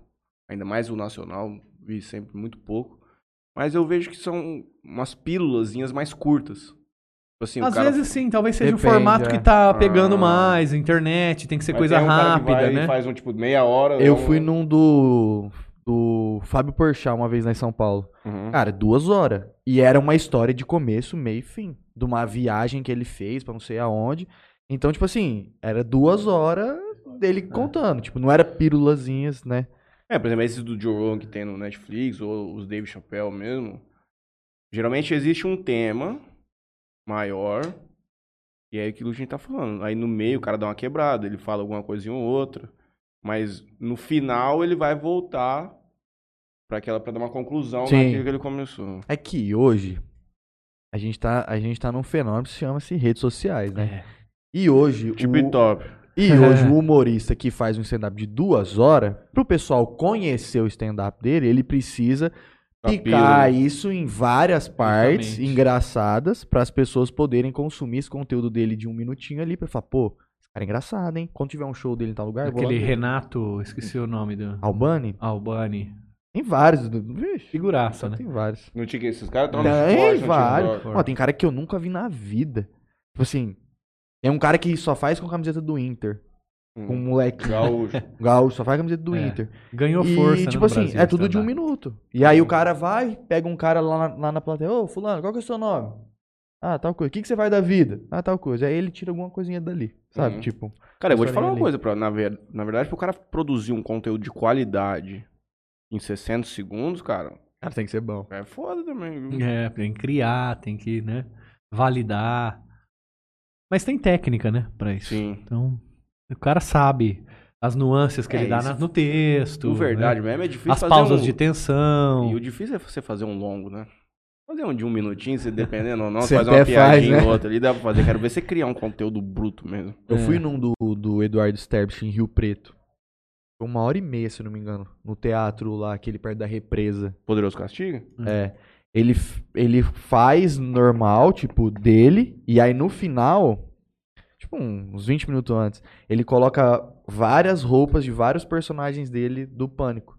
Uhum. Hum. E aí ele pede pra galera escolher qual a galera Uhum. quer. Que aí ele vai se vestir daquele personagem e aí ele vai fazer alguma coisinha número, lá da- com aquele personagem. O humor é muito poderoso, né? Tanto isso é verdade que hoje tem pastor que ficou famoso por causa do humor, né? O, o Cláudio Duarte lá é um exemplo, né? Nossa, ele é engraçado. Ele começou contando piada e hoje ele faz stand-up. Um Na de própria cabelo- religião. Um de cabelo branco. Ele veio aqui em Fernandópolis esses tempos, há um mês atrás. Nossa, eu, engraçado. eu Eu sei lá. pensei em começar a fazer um stand-up de advogado. É. Eu nunca vi um advogado, tipo assim, fazendo graça da profissão, tá ligado? Mas é, fuçando bem, talvez você já ache alguém que Ah, talvez tá ter, começando, mas ter. tem. É. Teve uma vez um, pô, um... Como que é aquela merda lá que você assiste de reality show, cara? De férias. de férias com eles. Os caras pegaram e fizeram um negócio desse só com o povo do, do direito. Juntaram uns loucos lá numa casa, advogado, serventuário. Tinha Mas- até uma juíza, eu acho, da Bahia. Mas filmar tudo, tipo. Filmado, filmado. Mas não era assim pra você, especificamente pra produzir um conteúdo polêmico. Ia soltar os 10 loucos numa casa e lá os caras iam ficar trocando ideia sobre a profissão e tudo Sim. mais. Só que ia ser um reality show disso aí, mano. Não, tá louco. Hoje pra ganhar dinheiro os caras estão inventando de tudo. É. Tá mas ia ser uma parada da hora você botar 10 caras assim de diferentes áreas do direito, assim, e botar temáticas pra esses caras discutirem ao longo Deus dessa- me livre. ao longo desses desses dias que eles estão aí confinados. Sai briga, gente. Que é o que louco. vai dar É, o que vai dar engajamento é fofoca, eu gosto de ver isso aí. Rolo, briga, tal. eu gosto de ver isso aí. Uhum. Tem alguém que, que te inspira? Algum Cara, tem vários. Tem um palhaço argentino que chama Tchakovat, é o rei da rua. O cara. Dizem que na Consegue- Argentina, aqui na Argentina, na... na Argentina tem uma escola muito boa de, de, de palhaço de humor, assim. Tem, tem. Na, na, na- na América Latina é muito potente, né? Em, em muitas coisas. Eu fui pra Colômbia também uma vez num encontro de palhaço de hospital. E, aliás, fui duas vezes pra lá. E os caras, aquilo eu admirei a preservação da memória dos caras. Já ouviram falar no Botero? Botero era um cara, um pintor, escultor, ele era colombiano, ele fez muitas obras. E ele doou é, uma obra para uma praça lá, uma época, né? Fernando Botero. Que eram dois passarinhos, dois pombos, né? Acho que é. Na praça. E, mano, na, a- não sei se é as Farc, o que, que foi, explodiram uma bomba nesse passarinho. E matou, assim, umas 50, 100 pessoas. Ah, época perdão. do Pablo, isso aí ou não? É, foi na década de 80. cara. E aí, o que, que eles fizeram? Colocaram o outro pombo do lado e não tiraram o explodido. Botaram uma placa com o nome de todo mundo que morreu ali. Os caras preservam a memória. Tem uma outra praça em que houve uma chacina. Que mataram criança, inclusive. Mandaram fazer escultura de criança andando de bicicleta, criança andando de skate, mandaram botar na praça. O Tá aqui, foi aqui que aconteceu lá. a Que chacina. realmente aconteceu. Tá vendo? Essa aqui é a tua memória. Tem que ver pra, você, pra isso não acontecer de novo. O né? americano faz bastante isso também. Aqui a gente apaga, né? Uhum. Um, é, eu achei muito ou potente. errado? Ah, eu acho que a gente tem que preservar a memória, né? Pra, serve pra, né? pra, pra gente aprender com ela, né? Não você está fadado a repetir os mesmos erros. Exato, né? Exato. Então, Aquele que não conhece o seu passado está fadado a repetir os mesmos erros no futuro. É. É uma máxima aí, não sei quem falou, mas não fui eu que inventei. Matheus Inspector. Mas eu decorei, então eu uso. Também, se for, me processo direito autoral. é, tem bons palhaços no Brasil. Tem palhaços no Brasil que foram pra televisão, por exemplo. O Márcio Balas apresentou muito tempo programa na- no SBT. Ele Márcio. era o, o- o do improviso lá. Ele, Márcio Balas. Ele fazia um Chacrinha programa era com a palhaço? filha do. Era um pouco, tinha muito de palhaço, né? Com a filha do Silvio Santos. Nossa. Márcio Nossa, ele é muito engraçado. Ele é palhaço. Ele, foi, ele fez parte do Doutores da Alegria. Ele tinha aquele negócio No começo. do... O É improviso. tudo improviso. Improviso. né? Foi lá que nasceram os Barbichas. São amigos dele. É. É. Nossa, ele era muito legal. Trabalham negócios com improviso. improviso. O primeiro espetáculo bem famoso que surgiu em São Paulo foi o Jogando no Quintal, do César, né? E ele fazia parte do Jogando no Quintal. Era um, um espetáculo de improviso de palhaço. Uhum. E entravam dois times de palhaço. O Clube de Regatas Rococó. E aí a plateia escolhia com que eles iam improvisar e saía de tudo. Cada espetáculo era um espetáculo novo. Você podia assistir 200 vezes, você ia ver 200 coisas diferentes. Esses caras do improviso foram os caras que começaram a postar no YouTube trechos Sim, do- sim. dos shows deles no Uhum. teatro de improviso. Sim. Tem aquele hipnose, né? Tinha um, tinha um que era muito legal, chamava Troca. Isso. Tipo, é um jogo eles pegavam assim, eles estavam em 5, 6. Aí eu virava e falava assim, ó, vai jogar você, você, você e você. Aí vocês ficavam, tipo, em pé, assim, eu ficava sentado. Aí eu virava pra plateia e falava, ah, fala um tema. Aí fulano fala um tema.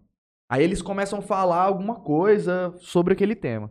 E aí do nada eu mando trocar. Aí, tipo, o cara tem que trocar uma fala, aí tem que vir um outro pra falar em cima. E ele ficava falando nesse negócio, troca, É. troca, troca. É muito massa. É bem legal. Essa questão do improviso. Tem cara, o Luiz Carlos. O Luiz Carlos Vasconcelos, que também tá na Globo até hoje, né? Que fez o médico no Carandiru. Ele é o palhaço Chuchu, é um dos maiores palhaços do Brasil. Luiz Carlos Vasconcelos. Já foi secretário de Estado da Cultura da Paraíba, né? Foi palhaço? É. Foi não, ele é. Palhaço Chuchu. Tem outro cara que faleceu, né? Que também tinha ido pra TV, que era do La Mínima, o. Esqueci o nome dele agora. Ele monta. Parceiro- é, o Montanher. Mas de palhaço, hein, Juninho? Você gosta de stand-up, hein, cachorro? Não, mas esse cara fez novela. na Parceiro do Globo, Fernando ele Sampaio. Ele morreu, além de palhaço e stand-up, você gosta de novela também. ele morreu gravando uma É, novela lá no- em cima do mapa lá. É. Essa é uma história que. Só jornalística. É, pô. Domingos Montanhegger. Domingos Montanha. Tem um espaço reservado pra ele lá no Memorial do Circo em São Paulo. Era ele e o Fernando Sampaio, a dupla. O Fernando Qual é o Sampaio circo tá no teatro hoje, o La Brasil? Mínima. Então, cara, os grandes circos agora ficaram os pequenos circos, né? O, o Domingos Montanhegger era dono de um circo, junto com o Fernando Sampaio, mais o, o pessoal lá do. Esqueci o nome dos caras, eu tô ruim de nome. Que é um circo. Como é que chama, cara? Ah, na Zona Norte tem um fixo lá em São Paulo. Que é... Tem o do Circo Patati, Vostok, né? Pata- Tem o Circo Vostok. Patati Patatá não é palhaço, né? É um produto comercial. É Hum. um pessoal que se veste de palhaço. Uhum. Nem sempre é a mesma pessoa. Se o cara não, tá- não gostou do salário, eles trocam. Né? O palhaço é o Ah. essencial, né? Eu Ou só seja, é um, ter arti- é um personagem. É um personagem. O Patati O Patati Patatá é um tem, personagem. vai ser sempre aquela mesma É, coisa. Exatamente. Cara, é isso que eu não entendo. Ó, Como não é palhaço, então eu vou criticar duramente. Não consigo entender como que a criança acha grato uma merda daquela, cara. É porque a fase da criança que atinge é, É da É muito repetição, lúdico, né? assim. é repetição, né? ah, Você vê aquele. Por outro lado, aquele mundo de Bita é genial, né? E fez maior sucesso. Tem umas músicas, puta, é uma, é uma MPB pra criança aquilo, é fantástico. Então, o conteúdo infantil, ele se tornou uma coisa genial, né? Agora, teve gente que já fez conteúdo infantil, muito bom e não pegou, né? A Adriana Calcanhoto fez. A Adriana Partimpim, o, o nome do álbum. Uhum. E não pegou, né? Assim, é, não fez. Tem que ser comercial. Galinha pintadinha. A galinha pintadinha é o cancioneiro popular, né? Total. Ah, Baby Shark. Nossa, E o Circo de Soleil? né? E lá, hein? Então o Cirque du Soleil é um, um Chegou espaço já, milionário, né? Já já- recebeu o Rouanet, né? Já chegou aí e... Eu não É. assisti. É, Eu o, nunca o assisti ingresso Cirque mais barato é Soleil. 300 reais. Também nunca... Não é acessível, né? Mas é um baita show, né? Tem os melhores artistas do mundo. Tem muito artista lá. Tem um, que um, já foi um grande amigo meu que mora em Belo Horizonte, que é o Rodrigo Roblenho, que é o palhaço vira-lata. Ele, já, ele vem todo Eu Riso, né? Ele vem em Uhum. todos. Ele já trabalhou no Soleil. Ele fez o Veracai. Acho que no E- Brasil acabou, né? O quê? O Solar no Brasil acabou, eu acho. Que É, tinha não, aquele nunca anual. teve Nunca aquele. teve, é. sempre vem não, pra ele cá, vinha, né? mas eu acho que tem um tempo que não vem mais, se eu não me engano. Não veio na pandemia, né? Porque tava tudo fechado, mas vem. Agora desse ano deve ter aí, se não tá tendo. É uma parada milionária, né? É, é muita Ah, é, grana. tinha, porque é isso que ele tá falando. O ingresso barato já é caro. Só que quem ganha mais é o dono do circo, né? Os caras Ah, sim. paga relativamente bem o artista, porque nenhum lugar paga tão bem, né? Mas. Ó, dia 8 do 9 de 2022. 8 do 9 de 2022? Olha lá. tá- Bradesco apresenta. Olha lá. Olha lá. É Rouanet. Circo Pode de crer que é. Bazar. 8 do 9. Deixa eu ver aqui. Não vou. Não, é do dia 8 do 9 ao dia 27 do 11. 95 shows. Lotado. Isso Paulo, aí né? é sold out. Ó, Hoje eu vi um cara vendendo um convite do Maroon 5, Juninho. Pista premium. Quanto você acha que tá uma inteira? Um Tinha dia só. 1.200 reais. Nossa. Eu vi o Maroon 5. Olha, Coldplay, perdão. ó, o setor mais barato é o setor de PCD. Certo. 155 reais. Depois vem os acompanhantes do PCD, 155. Depois o setor mais barato é o setor 3, lá em cima do... do No inferno. É, Você só vai ver o telão. é, 310. Depois 420. E o cara é quando? 490. O mais caro? A O setor 1, que é o que tá disponível aqui. Uhum. Porque o resto aqui, ó, dos É, prêmios, camarote, os já gold, foi, os é. negócios aqui, ó, já não tem mais nada. Eu fui num. Puta, eu fui num, num, num muito louco uma vez. Tinha o Orlando Orfei, né? O Orlando Orfei, assim, o, o, o- o Orlando Orfei morreu, né? Deixou pros filhos, mas o circo foi, acho que acabou, né? Fecharam. Então, Circo dá- é um negócio, dá dinheiro, né? Porque tem a rapaziadinha que vem aqui dar, já, né? Hoje em é dia tá- Camaro, helicóptero com... mas esse é o patrimônio total que o cara tem, né? É. Porque ele vive na rua, né? Ele vive na rua, ele não tem casa. Ele é um cara que não tem casa. Então, Então, é- realmente, ele anda em cima do dinheiro dele. É, é. O é. circo dele tem que E estar. é, uma, é um patrimônio que passa de geração em geração, né? Então, Eu acho que chamava Bravura. Eu fui num espetáculo argentino. Que eram uns caras que pulavam. Que era bem interativo com o pulsei andando assim. Era muito louco. Foi o último Você que eu gosta de fui. tango? Nunca fui no tango, Juninho. E não Você vou. vai? Não vou. Se você pagar, eu posso ter ido. Mas se eu Não, tiver que pagar, eu não vou. ai, ai. Vou mandar uma boa noite aqui pra galera. O que, que você vai pagar de janta pra mim hoje, Juninho? Nada, Nada? nada. Você- Hoje você tá no Vanderlei, moço. Não, mas Não. pode deixar aí. Não, pode deixar aí que vai ser útil.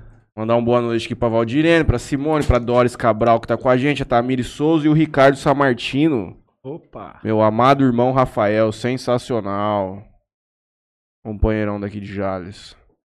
Falando um pouco de educação, né? Quando, quando que você começou a dar aula? E Eu já entrei, que é. Você eu entrei teve na essa... faculdade já sabendo que minha parada não ia ser assistência de enfermagem. Falei, porque, cara, eu sou aparecido, né? Eu quero estar no palco. vou tá- comunicativo. Veio antes, né, na verdade. É, então eu já no primeiro ano de faculdade falei assim, eu vou dar aula então, eu vou estudar aqui para ser professor, né? E aí, quando eu, eu entrei num conflito, porque no último ano de faculdade eu peguei um projeto com o Jorge Vermelho lá de Rio Preto, que é quem coordena o FIT, o Festival Internacional de Rio Preto. E eu fui trabalhar com ele num espetáculo que falava sobre Fernando Pessoa, chamava Orfeu, Guardador de Rebanhos. Lá do Alberto Caeiro e tal. E a gente pegou um projeto com o SESI. Todo final de semana tinha apresentação. Pra época, em 2003, eu tirava dois pau por mês, dois pau e meio, apresentando de sexta e sábado.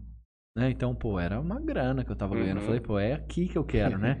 Apresentei no Centro Cultural Banco do Brasil, em Brasília. Fiquei no melhor hotel ainda, de Brasília, porra. Meliá Brasília com heliporto. Primeiro hotel de Brasília com heliporto. No, no... Curtição. Nossa, fantástico. Cada, final de semana conhecia um lugar diferente. Falei, é isso, vou formar e vou guardar o diploma e tal. Mas acabou. Não teve mais o projeto. Então fiquei seis meses ali, sem saber muito o que eu ia fazer, se eu ia investir no palhaço plantão, se eu ia, o que eu ia fazer. Até que um curso técnico de enfermagem lá de Fernando Alves me chamou para dar aula. E eu comecei a dar aula, né, um semestre ali. Só que eu falei, não, eu vou para Rio Preto. Eu vou começar o palhaço de plantão lá, eu vou tentar fazer outra coisa. E fui, na cara e coragem, assim. E aí, chegando lá, eu tava no Rotaract na época. E fui conhecer o pessoal de lá, tal. Conheci uma, uma pessoa do Rotary que dava aula na Unip. Falou, não, vou te levar para dar aula na Unip. E aí eu comecei a dar aula na Unip, Uhum. né, na, na enfermagem.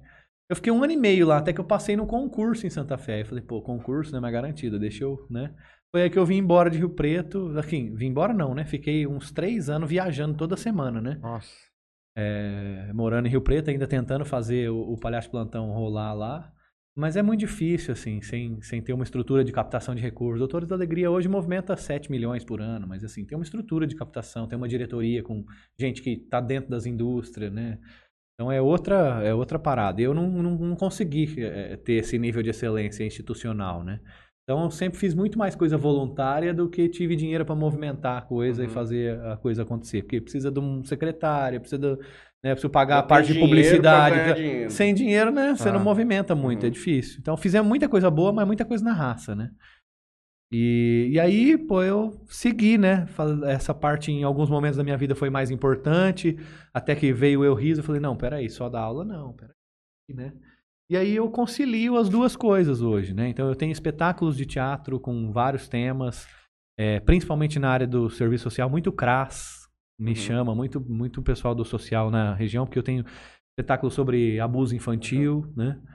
Sobre é, é, violência contra o idoso, já falei, né? Mas como com trabalho infantil, é, enfim, a gente aborda várias temáticas, assim, que eu acho que é o fundamental. Aliás, esse de abuso infantil, é, sempre que a gente acaba o espetáculo, tem, tem uma criança que né, fala com a professora alguma Uhum. coisa, né? Porque a gente toca numa forma mais sutil na coisa, sabe?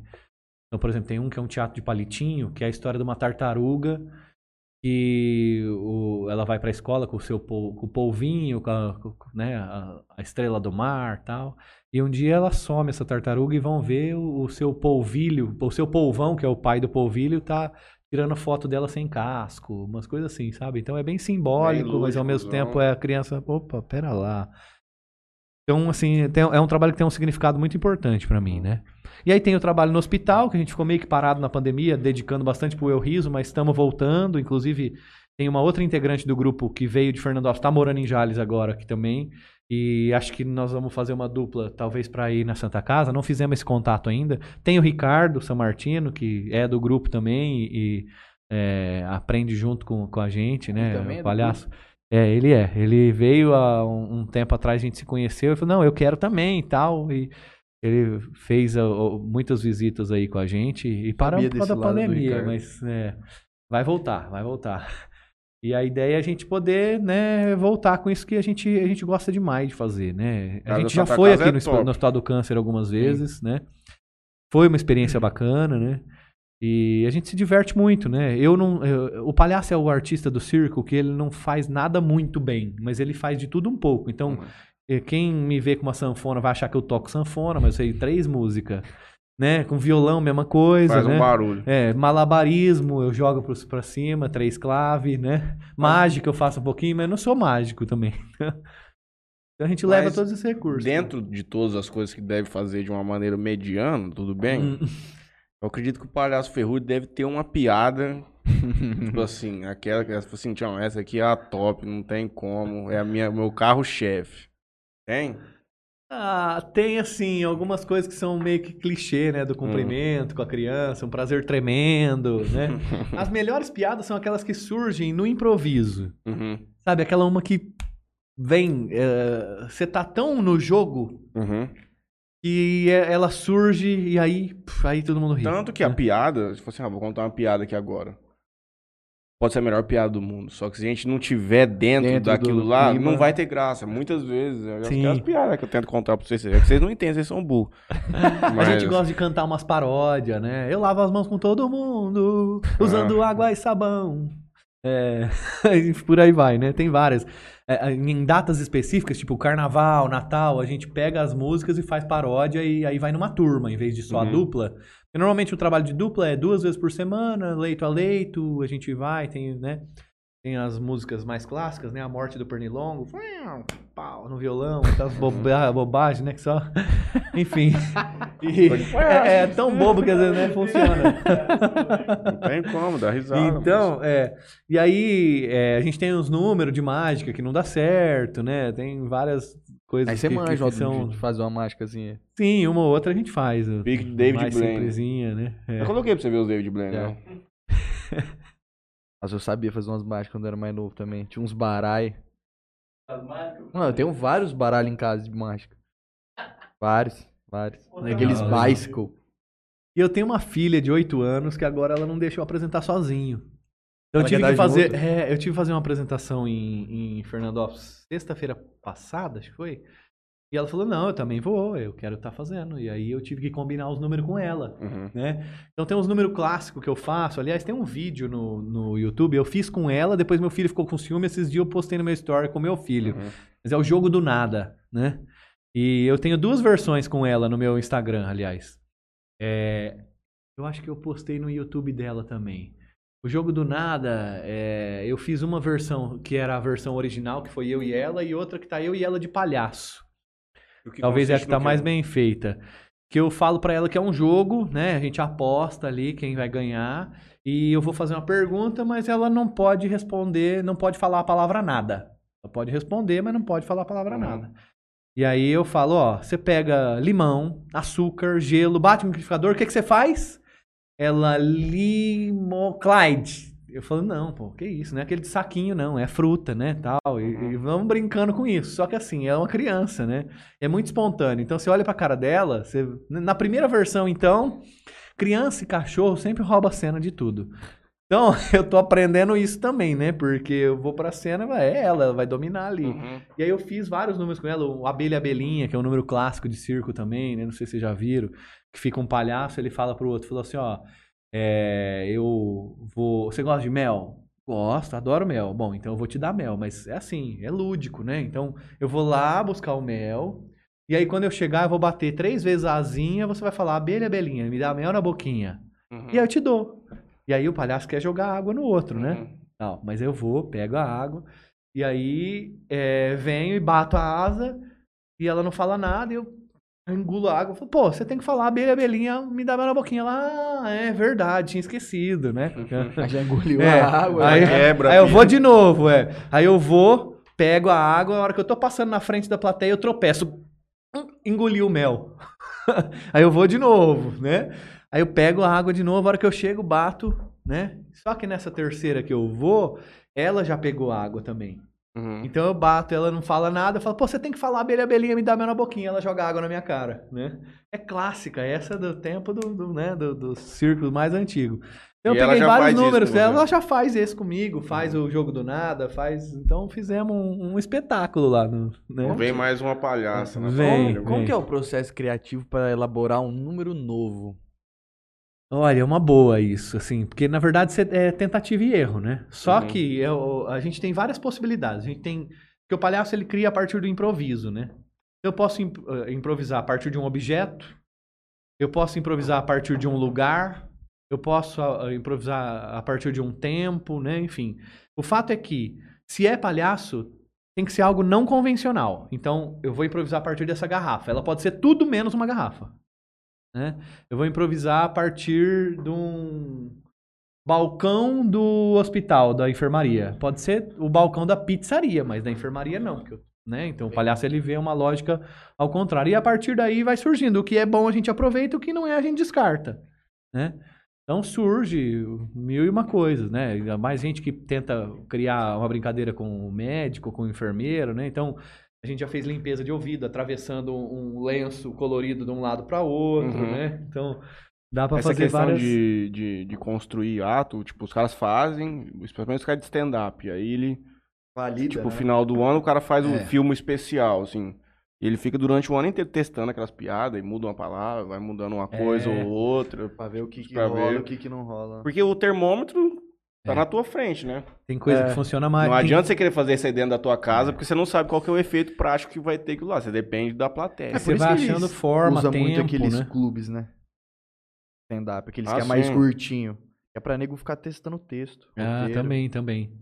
É coisa que o cara vai ficar lá 15 minutinhos só 10, o cara faz um padrãozinho e aí ele testa, ele testa um, um roteirozinho. A gente Aí tem ele alguns exercícios lá no grupo. Um é o exercício da porta, que é quando o cara, o cara só precisa entrar. Né? Só que ele só pode entrar quando ele sentir que a plateia permitiu que ele entre. É o jogo que a gente vai ter que fazer com a criança no hospital, né? Hum. Não posso entrar no quarto se a criança não permitir. E aí eu mando voltar. Né? Então esse é o mais simples, o mais elementar. Depois tem o exercício que o cara entra e tem que ficar aqui, é o estado. Ele tem que, né?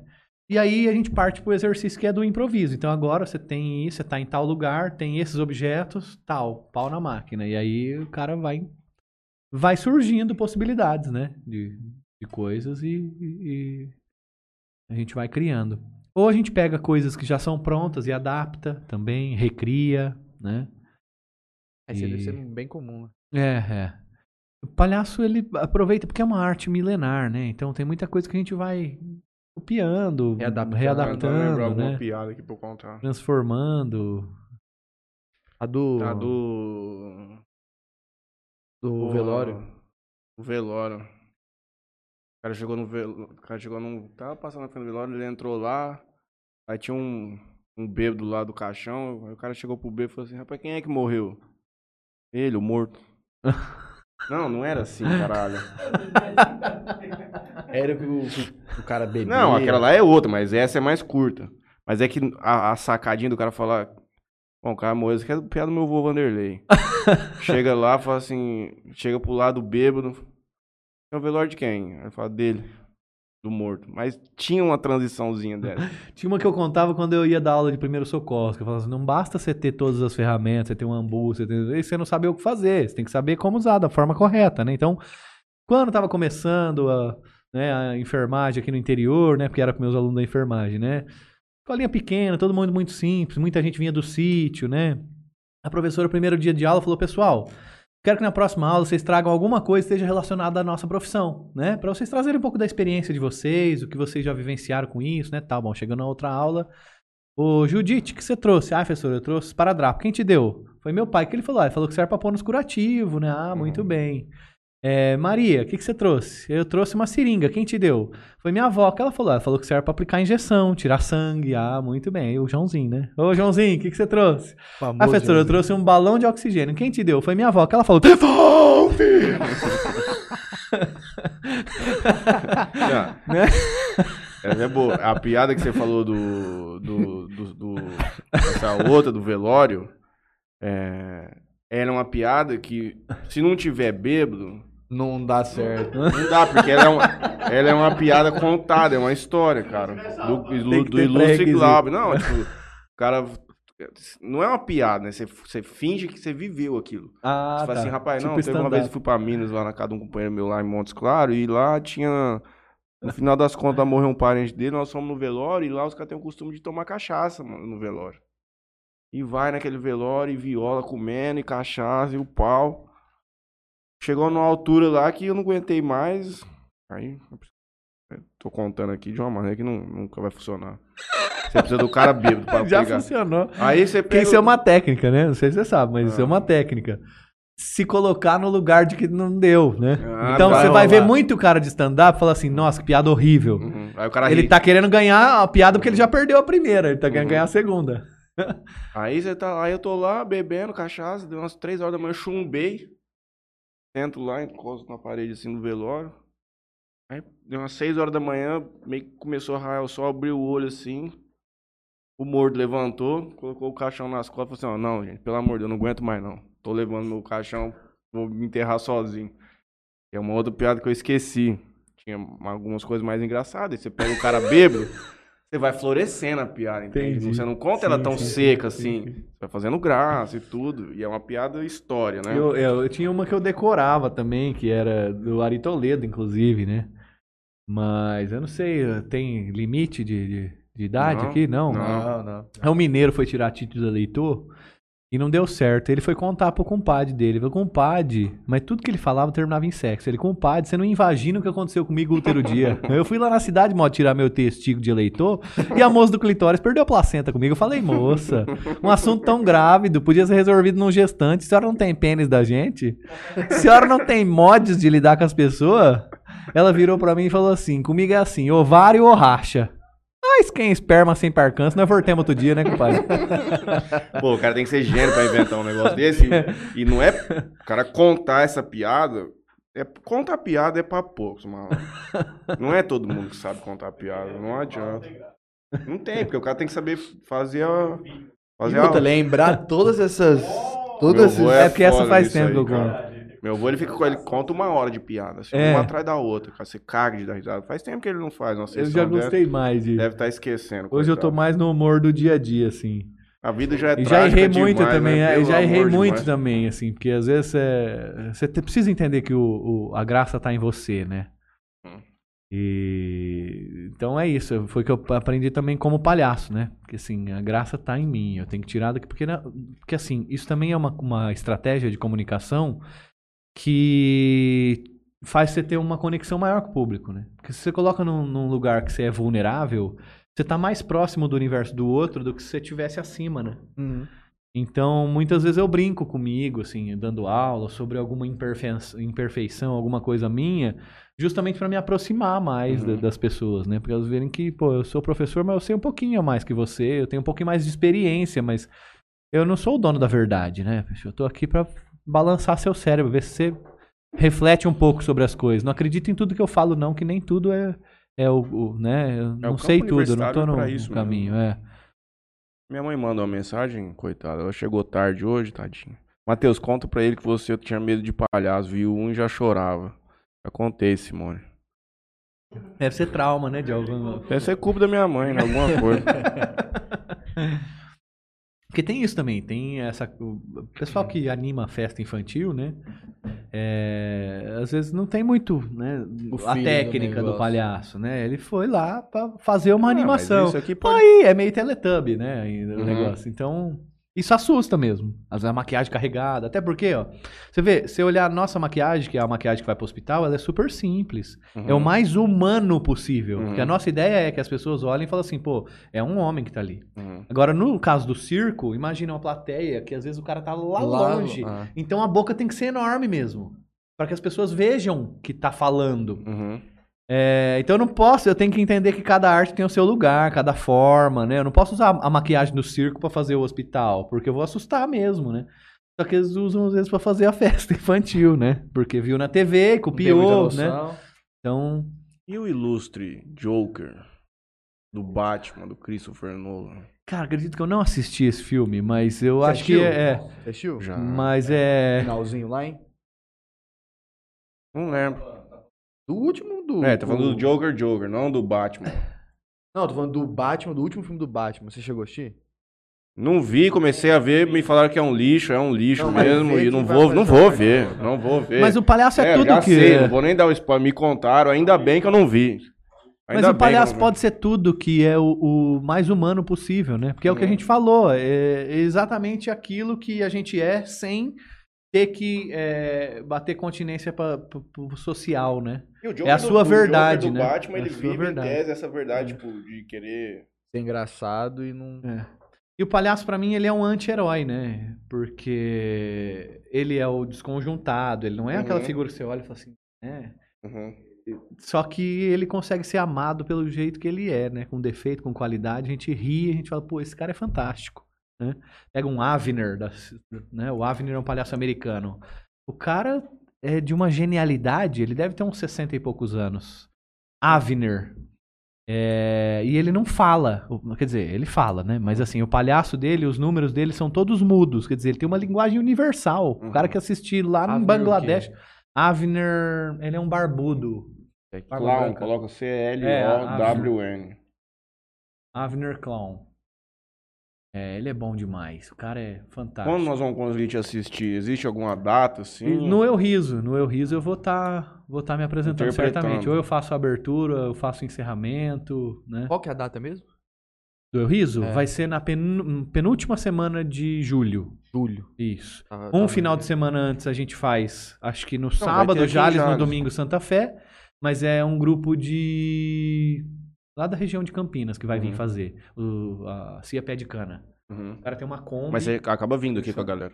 é, você vai eu tá aqui. venho, mas ma- meio que na de Ah, você produtor, vai, você né? tá aqui, né, cara?